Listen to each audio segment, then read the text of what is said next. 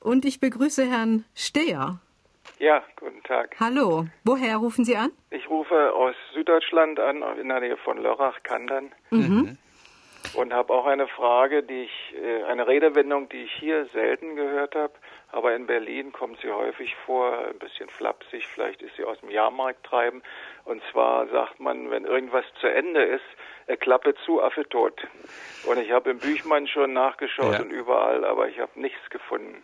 Das ist auch eine etwas seltsame Redewendung. Man hat äh, viel darüber nachgedacht.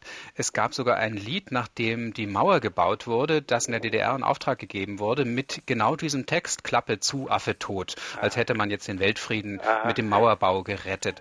Aber es gibt die Überlegung, es könnte mit dem Affen überhaupt nichts zu tun haben. Es gibt ein paar andere Redewendungen, in denen Affe vorkommt.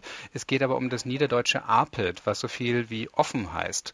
Und man könnte also denken, es könnte heißen so viel wie ganz zu. Also Klappe zu und Ape tot im Sinne von das Offene ist auch nicht mehr offen.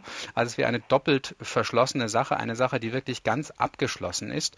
Aber ich muss äh, zugeben, dass es eine Redewendung ist, über die die Gelehrten etwas streiten. Und das ist gar nicht so selten.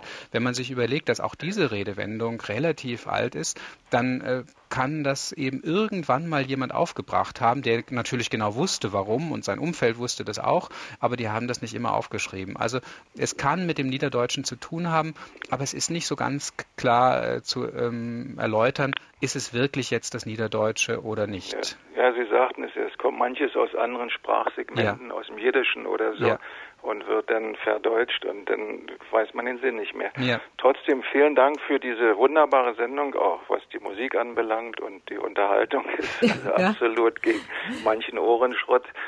Wunderbar, vielen Dank. Ja.